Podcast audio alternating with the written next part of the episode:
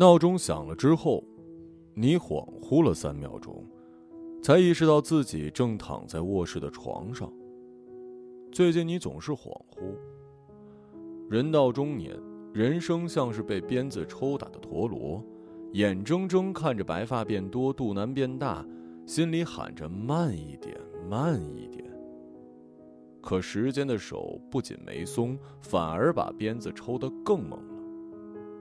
白天的焦虑变成了梦魇，夜晚被拉得极细极长，钢丝一般勒住你的心脏，神思在半睡半醒之间游荡，浑浑噩噩，又是一天。你疑心是空虚带来了失眠，开始寻找寄托。那些养猫养狗的同事，打球健身的同学，突然之间，你都能理解了。你花了大价钱从花鸟市场制了鱼缸，老板是个东北人，络腮胡、大花臂，蒲扇般的大手啪啪拍的胸脯直响。兄弟，月光鱼最好养，又漂亮，你听我的，买这个，死了我包换啊！老板帮你挑了几只红色的月光鱼，小小的落花一般的鱼，你控温换水。结果两个月内，拎着塑料袋找老板换了三次鱼。新换的鱼还是死了，小小一只包在卫生纸里，像削下来的果皮。你没再去找老板。鱼缸渐渐成了草缸，害怕绿藻疯长，你买来了四只蜜蜂角螺。晚上你最喜欢熄掉客厅的灯，就着鱼缸顶部的 LED 灯。在水草里寻找蜜蜂角落那黑色的角。捉迷藏的游戏中，你的脑海却闪过了一抹橘红。绸扇般轻薄、柔软的尾鳍。他喜欢看鱼。他们约会十有八九去宠物一条街闲逛。那条红砖老街的街尾是几家卖鱼的店，巨大水族箱里装满了各种观赏鱼，他可以在看鱼中消耗整个下午。然后他们在路边小吃店吃碗煲仔饭，一起迎着晚风慢慢的走回学校。偶尔他们也去海洋馆，在他奖学金发下来的时候，他其实害怕进海底隧道，幽蓝的甬道里仿佛被世界抛弃。很多时候，他避免沉思，以及可以引发沉思的一切，总觉得如果顺着思绪一直往下，自己会被自己的想法给吓坏。他总是紧紧的握着姑娘的手。怎么，你怕玻璃碎掉？姑娘挠着他的手心。嗯，不是，我是觉得这些鱼很奇怪。蓝色玻璃墙外，五彩缤纷的小鱼在礁石和海藻之间追逐。红鱼宽扁的身体从头顶投下一片幽蓝的阴影，又缓缓地摆着尾巴移开。它们不知疲倦地沿着玻璃铸成的轨道一遍一遍转圈像是某种被制造出来的高级玩具，被神秘的发条所驱动。你知道吗？鲨鱼的大脑比兔子还小。虽然它的身体那么大，鱼类本来就进化很慢。不是智力问题，它们上了发条一样游着转圈儿，你不觉得很像被控制的生物吗？你不觉得整个气氛很奇怪吗？其实你就是害怕玻璃碎掉，对吧？女孩揽住他的腰，熟练的拍拍他的脊背。嗯，没有。他矢口否认。心里却明白，自己大约是有点幽闭恐惧症。就算玻璃碎了，也有我陪着你呢。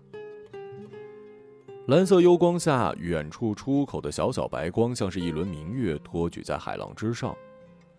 女孩脸上细小的汗毛被灯光照得根根分明，染上一层淡蓝色的雾气，像是马里奥努奇画中的桃子，不似真实。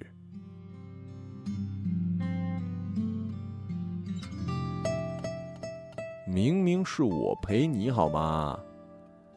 他爱怜的揉了揉他的头顶。作为医学生，他的生活很规律，每天早晨六点起床，绕着西校区晨跑，吃早饭。七点，图书馆一开门就去占位置，风雨无阻。在一起之后，他也跟着早起，但三天打鱼两天晒网。女孩占位的书包里总是装着给她的牛奶。相比起女孩的克制理性，他就要放纵的多了，而放纵往往带来焦虑。他太擅长联想了，从各种蛛丝马迹推测出可能的坏事儿。女孩呢，就从理性角度分析，要么说服他，要么帮他做出最好的安排。组成他们灵魂的材料如此不一样，相异又吸引，像两块扣在一起的吻扣。为什么这么喜欢鱼啊？因为减压呀，眼睛跟着它们游来游去，大脑就可以放空。白光跃到眼前，不知不觉出口到了。我们买两条金鱼吧，不要！我是动物杀手，养什么都死。金鱼很好养的，我不行的。你不知道，小时候我养死了多少。没事，我帮你养。回去之后，他果然买了一只玻璃鱼缸，十块钱，又买了两条金鱼。大大的红色尾鳍像是一把小扇子，游动起来，整个玻璃缸都映照着橘红色的灵光。他到宿舍楼下给女孩打电话，看到鱼，女孩吓了一跳，神色不是不高兴的。每天他都会提醒女孩喂鱼，叮嘱她换水，他们像两个新手父母一般照料着两条小鱼，玉玺一般。金鱼度过了一个冬天又一个冬天，女孩传来的照片里，扇子般的尾鳍愈加华丽，飘荡在水中。绸扇般轻薄柔软。直到女孩实习，金鱼被送了回来，放在了她的窗台上。不到十平米的合租房里，常年不见阳光，鱼食和方便面放在一起。白天忙着跑新闻，晚上还要加班写稿。女孩在医院日夜颠倒，上手术时手机在柜子里一锁半天。他们接通电话的时间都很有限，非要天时地利才行。六月，他接到紧急通知，代替同事去外地采访。一个星期后回来，房门一开，滚滚臭味扑鼻而来。窗台上的鱼缸已经变成了绿色，金鱼浅橘色的肚皮漂浮在成团的丝藻中，像绿色卡片上画出的两个句号。他差点吐了出来。对不起啊。他去医院找他。嗯我再买条金鱼。别买了，以后有了自己的房子再养，好吗？女孩捧住他的脸，稳如空山新雨落了下来。橙色的目光中，他脸上的汗毛让他想起了老家后院的钩树叶。柔柔的绒毛，嫩嫩的枝叶，藏着数不清的快乐。他紧紧地抱住女孩，在她额头手术帽勒出的印子上深深地烙下了一个吻。一瞬间，裹在眼前的迷雾消散了，他看到了未来的方向。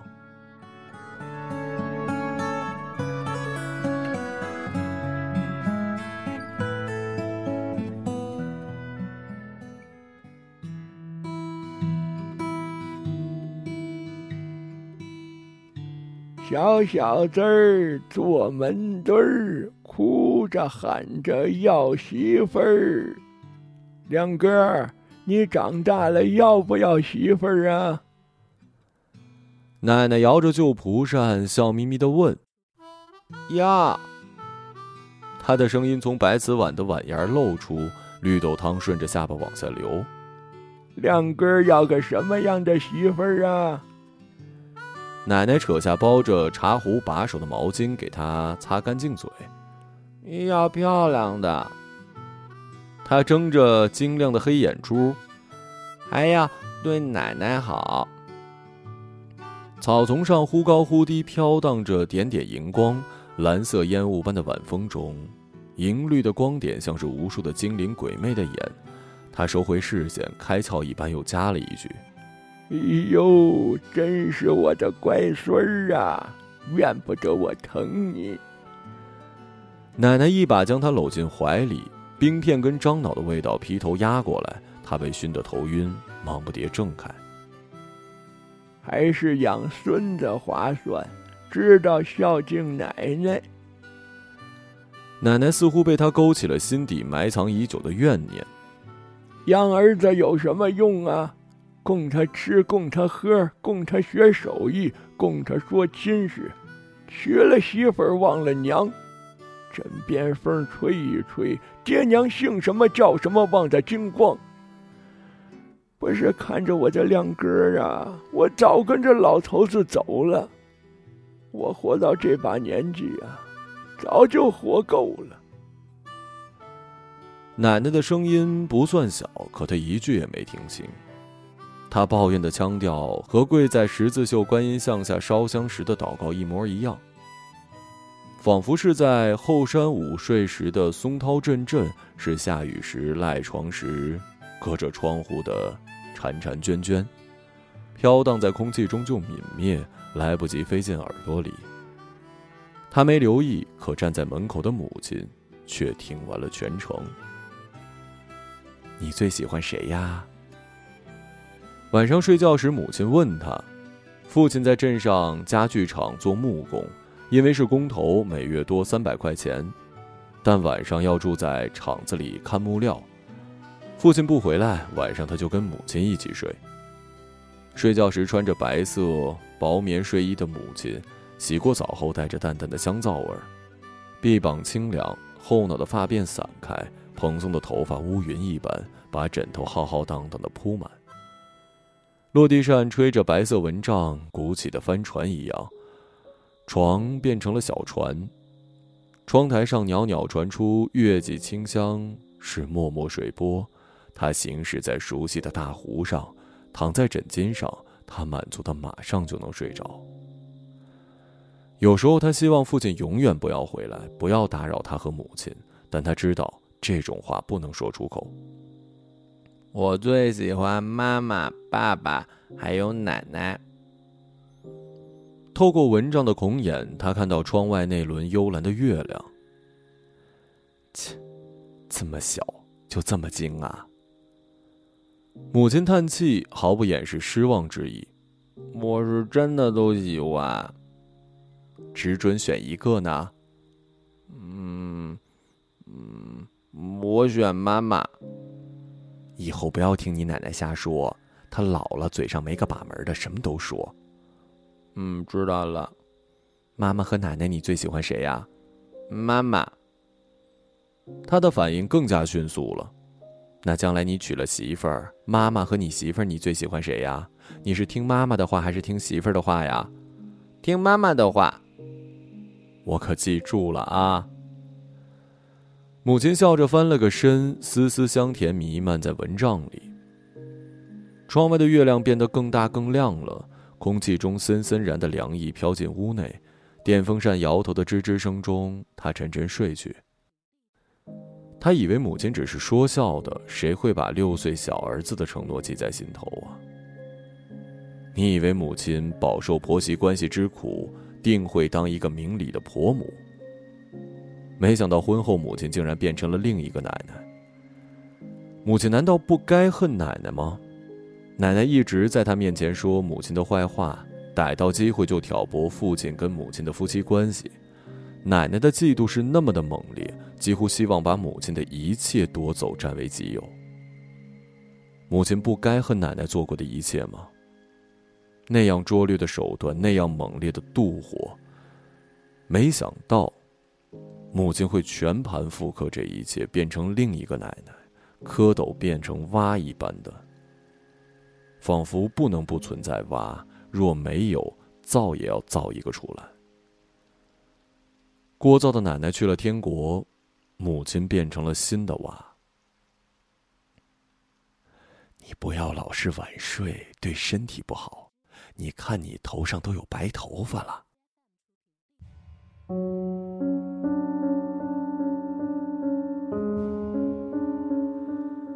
他袒露着上半身，坐在书房的电脑前奋战。穿着睡裙的母亲猫一般的溜进房间，爱怜的抚过他的头，头顶的刺痛让他一惊。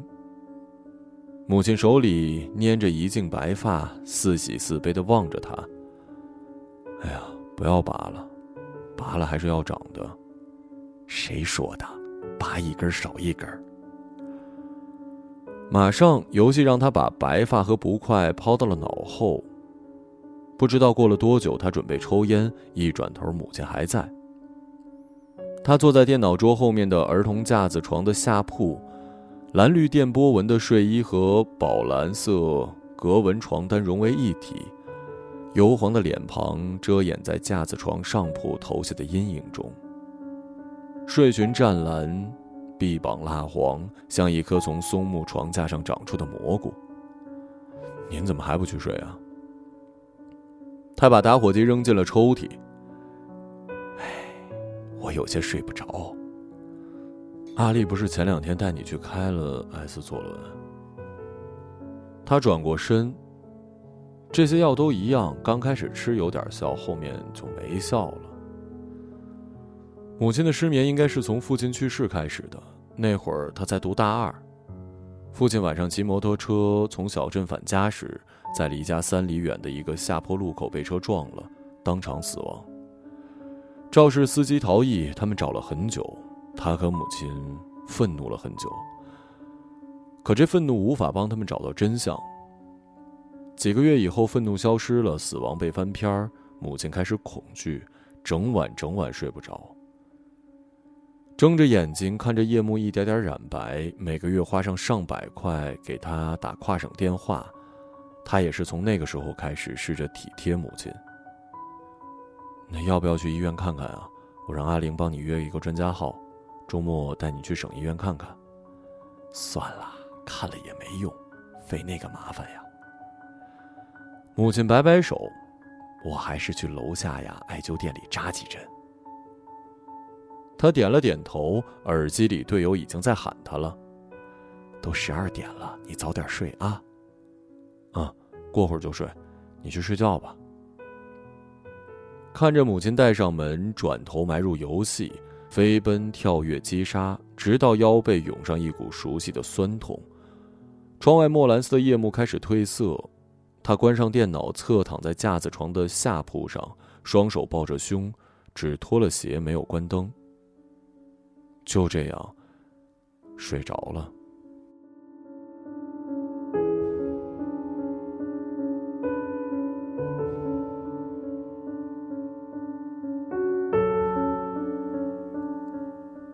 妻子性冷淡该怎么办？他在手机上搜寻帖子，这个话题上答案至少有上千个。看来性苦闷是男人永远脱离不了的困境。婚前苦于找不到对象，婚后苦于妻子不让上床，总是难能发泄。网友七嘴八舌分享着对策，总不外乎是多干家务，找时间过一下二人世界，送点贵重礼物。几乎就是讨好大全，他看得兴意阑珊。今天晚上我们去看电影吧。晚饭后，妻子在阳台上打电话，他跟在后面说：“我没空，你自己去吧。”妻子挂了电话，不耐烦的说：“是个大片儿，都说挺好看的。我带的规培生今天开错了医嘱，偏偏护士没查对出，药已经拿了回来。”退药搞得人尽皆知，现在主任找我问话呢，你觉得我有心情吗？他脸上的镜片隐约可见雷电闪烁的冷冷蓝光。他分不清这怒火到底是针对那个未曾谋面的规培医生，还是针对自己。也许根本就不存在那个规培医生，也说不定。明天去看也可以啊，我这会儿没心情跟你说话啊。妻子打掉他抚在自己光裸臂膀上的手，双手环抱胸前。我没心情，不管是今天还是明天，我都不想去看电影。你想看你就自己去，行吗？不是，你这人没道理啊！你工作上受了气，冲我发脾气啊！手背上的红印让他也生气了。对，我就是冲你发脾气。我每天在单位管着十几个病人，回家还要管孩子、做辅食、哄睡觉、夜里喂奶，二十四小时安排的满满当当，一分钟都空不出来。你呢？下了班就躲在书房打你的游戏。你妈陪孩子玩一下，做两餐饭，那天天叫苦叫累的，我的累谁知道啊？明明休产假前主任说了让我去上门诊，现在又把名额给了别人。科室里还有一堆人眼红我没有排夜班，谁体谅过我呀？他的怒火像是雨天后倒灌溢出的下水道，枯枝败叶和秽水浸泡在一起喷溅而出。不是你说话就说话，带我妈干什么呀？她要不来带孩子，你又能怎么样啊？他无比庆幸此刻母亲带着孩子下楼去玩了，不然又是一场混战。好，我不说你妈，你觉得你承担自己的责任了吗？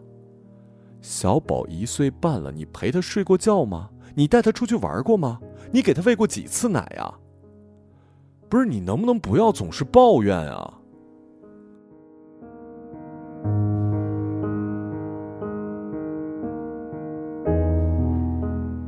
妻子定定的看着他的眼，眸光里有蛇的幽光，那是比怨恨更加浓烈的东西，惊得他一颤。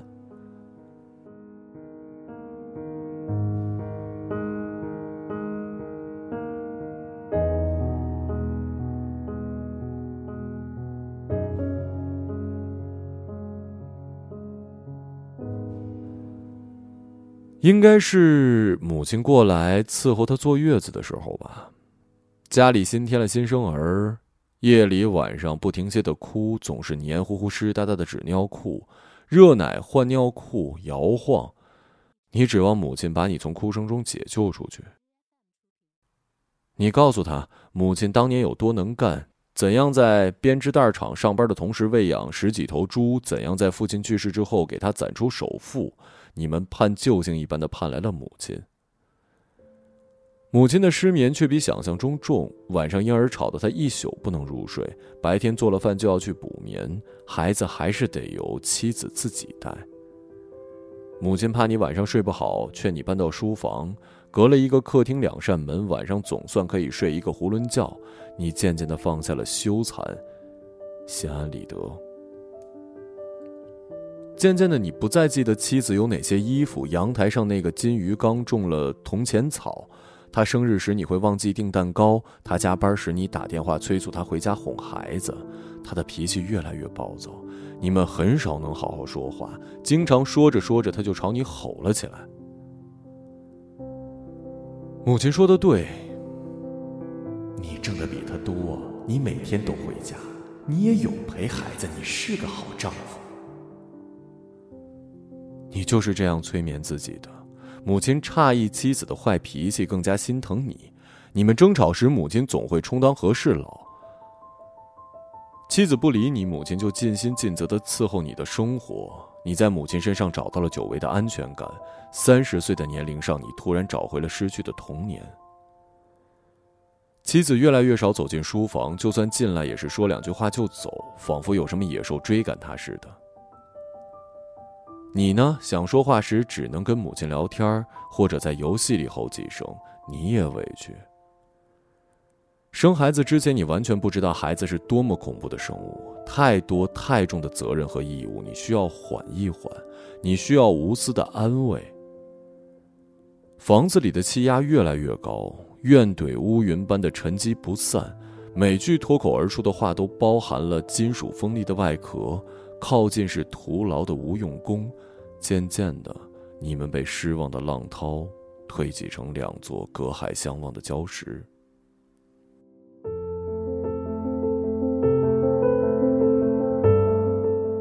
雨天，挡风玻璃蒙上水做的木帘，雨刷发出吭哧吭哧的声响，车轮碾过马路上的水洼，污水刷刷的直往玻璃上溅，仿佛全世界都在阻止他继续向前。上次下这么大雨还是小学九八年，夏天雨下的不分白天黑夜，永远是半明半暗的天，积满了乌云，积满了污水。水库被大水冲了，鱼游到马路上来，噼里啪啦的白色灵光，闪电一样耀眼。人们都跑到马路上抓鱼，用手、用簸箕、用粽叶，能抓多少抓多少。走在上学路上的他也停了下来，用雨伞舀了几条螃皮鱼，养在了装了水的铁皮文具盒里。那天班上的男生都迟到了，听说老师也跑到溪边去钓鱼。回家后，母亲愁眉苦脸，延绵了一个月的大雨把橘子打落了，地上全是玻璃弹珠大小的青皮小橘子。母亲愁眉苦脸，他却依然沉迷在庞皮鱼淡蓝色的红光梦里，竟是希望天天下雨。那个夏天让家里欠了债，父亲为了还债不得不去家具厂做工，父母开始漫长的分居。他以前不明白母亲为什么那么厌恶下雨，如今终于明白了。积满水的马路上看不到尽头，他却要把这不归的路硬着头皮走到底。可悲的开工的见识。妻子已经在那边等待，手机上未接电话好几个。出于惬意，又或者是烦躁，他不想接电话，也不想回拨，仿佛这样飘在路上就能把这路途拉得再长一些。仿佛迟到就可以永远不到。四周响起了鸣笛声，粗的、细的、单声的、连贯的，在雨中传得很远很远，黎明的号角一般。他们为什么这么急？是要赶着去拯救世界吗？他狠狠地捶打方向盘，喇叭发出一声急促的短鸣。他被惊醒，像是一个醒来站在走廊找不到床的梦游症患者。心中伤痛，想看一下时间，却不小心接通了电话。你在哪儿呢？妻子的声音在雨声中遥遥传来。过了今天，她就不再是你的妻子了。他在心里想着，一句话也说不出来。手机开的是外放，能清晰的听到妻子的呼吸音，轻轻的绒毛一般，怕惊醒蝴蝶的梦一般。他想起那年妻在阳台上种了两盆番茄，细细两棵苗夹在花卉中不伦不类，没想到却好养，见光就长，两个月开出白色小花，害怕结不了果，妻找出两根旧毛笔，和他一起给番茄人工授粉。他稳稳地用山羊毛托起花粉，移向他面前那颗番茄花，身子探过来的时候，呼吸压得很轻很轻。绒毛般刷在他的胳膊上。以往他不说话，妻子一定会急，大声问你到底听到没有，又或者干脆气得挂了电话。但今天他很有耐心，他不说话，妻子也没有追问。清浅的呼吸音中，他用双手捂住脸，突然觉得嘴里空荡荡的，难受的舌头发痛。无论是香烟还是口香糖，又或者是随便吃的东西。只要能填上这个破开的洞就好。让它关闭，让它嘘声，让这一切的疯狂都停止下来。然而车内什么都没有，早上出的急，连保温杯都忘了带。其实从一个月前他就开始失魂落魄，妻收拾衣物离开后，房间空得吓人。睡觉时枕头里发出阵阵海涛的声音。仿佛在黑暗中有一条鲸鱼游进房，用宽大的鳍拍打胸腔，不得安宁。坐起来，声音却不见了。对面楼栋的光洒进窗户，床单上像是铺了一层芦花。窗外的雨声和手机里的雨声重叠在一起，似乎无穷尽。他的心被雨水泡得皱巴巴的，泛着死尸的白。他从未想过，有一天会跟妻子分开。那个脸蛋丰润如桃子的女孩，就算轮廓变了，每天互相指责，还是会在家庭的粘合下一起走到尽头。就像小时候饭馊了，母亲总舍不得扔，加两个鸡蛋做成蛋炒饭让他吃掉。变了味儿的东西也是能吃的。可是事情的节奏超出了预期，女人永远比男人更有斩断一切的魄力。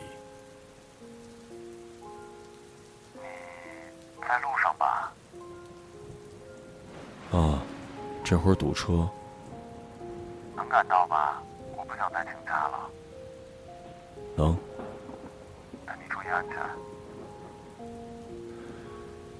声音消失了。妻子的声音幻觉一般消失的干净怅然。你久久发呆，透过雨帘，整个世界变成了浅灰的月白色，像是鱼缸反射出淡蓝色的荧光，又像是被埋进了厚厚的云堆里，反正不像人间。又是聒噪的鸣笛声，你回过身来，前面的车辆已经开始动了。时间永远都是那么短。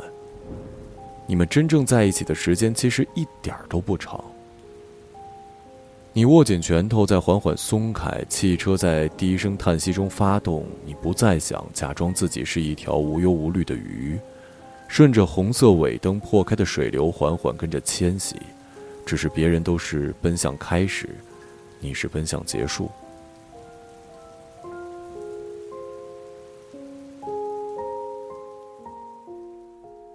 母亲对他有谜一般的信心。比如，老板一定很器重他，他不管去哪儿都能得到一份不错的工作。女人不会轻易放弃她这样的丈夫，就算离婚了，她也能很快的步入二婚。这些都是母亲的臆想。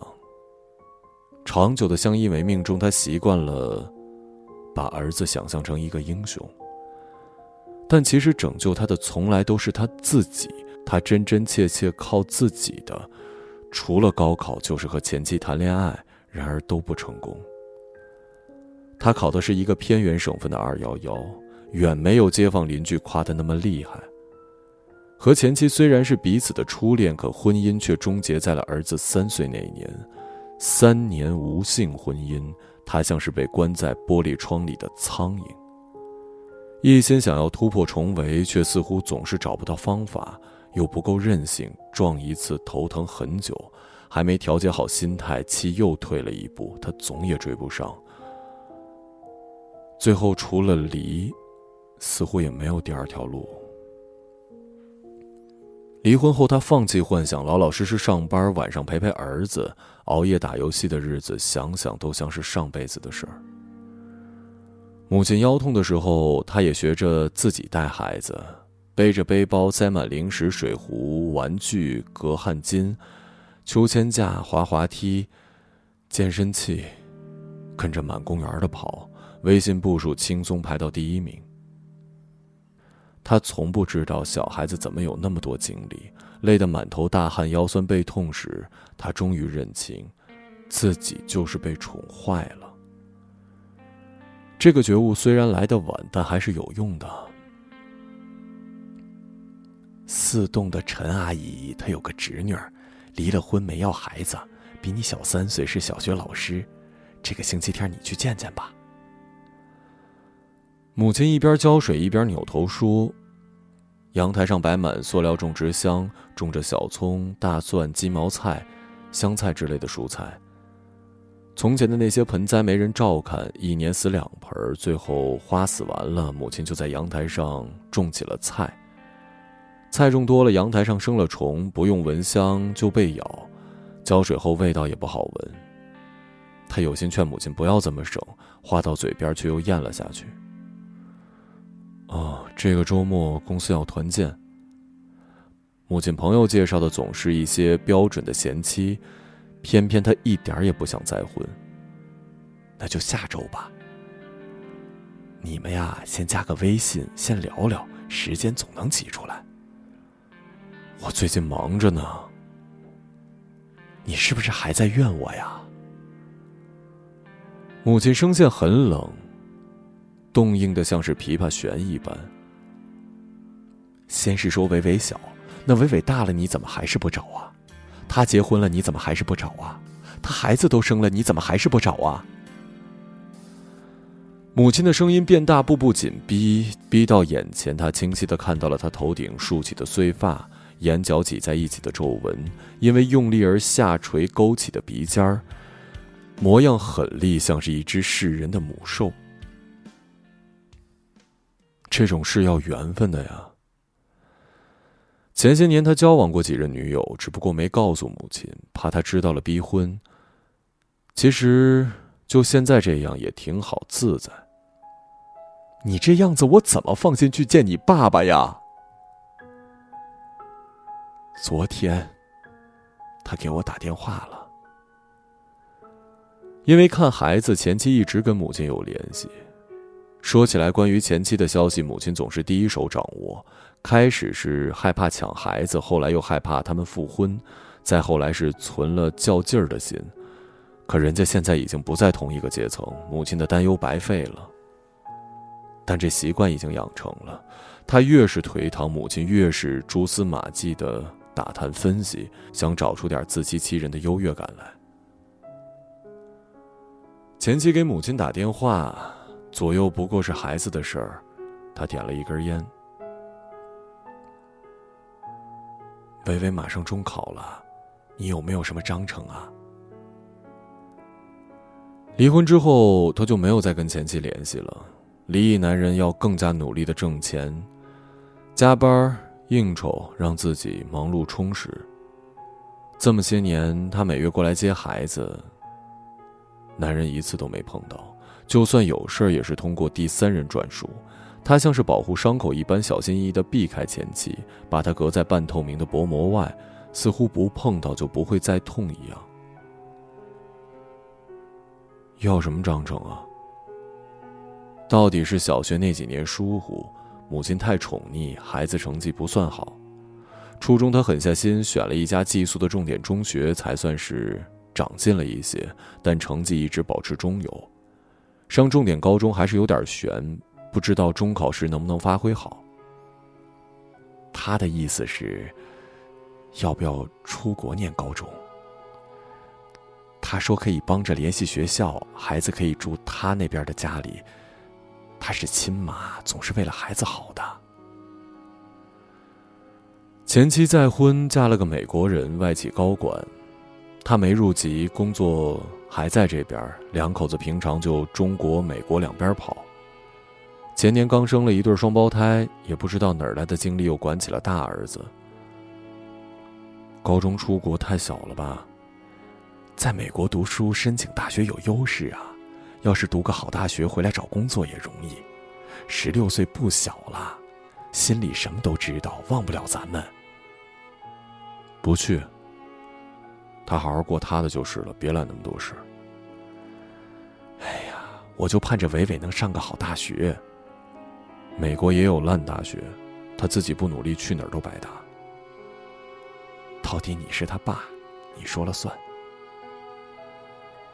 母亲叹息着，转身留下他一个人静立在朦胧的霞光里。傍晚的天光，灰蓝色里透着橘红，像鱼鳞的红光。下过雨的街道泛着冷硬的灰。很多时候，你都想离开，离开这里，离开这个潮湿多雨、承载了太多回忆的城市，去干燥清凉的北方，或者是色彩明艳的南方。总之，逃离这死尸般银灰的天，逃离这长满黑色霉斑的墙，去个干干净净的地方。但你也知道，有些东西不是离开就能躲避得了的。你知道母亲的苦心，也知道她是一番好心，但你还是不会把儿子送到前妻身边。初中生而已，心性未定，也许一不留神又往小了长，变成一个大号宝宝也说不定。哪怕没人能理解你，还是希望能够到此结束。你已经知道那奇怪的发条是什么。等儿子长大、工作、结婚，长到三十多岁的年纪，他就会懂了。有时候理所当然的、唾手可得的，并不一定就让人快乐。你回忆起儿子孩童时那天使般的脸、乌黑的眼睛、尖尖的下巴，不由自主的又想起了前妻，想起他那桃子般鲜润的脸。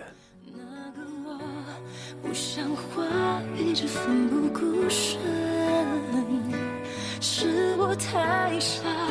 说不上爱，别说谎，就一点喜欢；说不上恨，别纠缠，别装作感叹，就当作我太麻烦，不停让自己受伤。我告诉我自己，感情就是这样。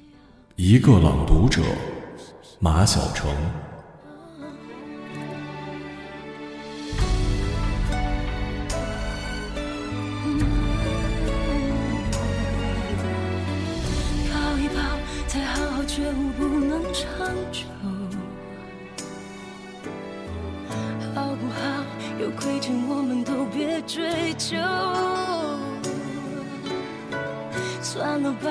我付出再多都不足够。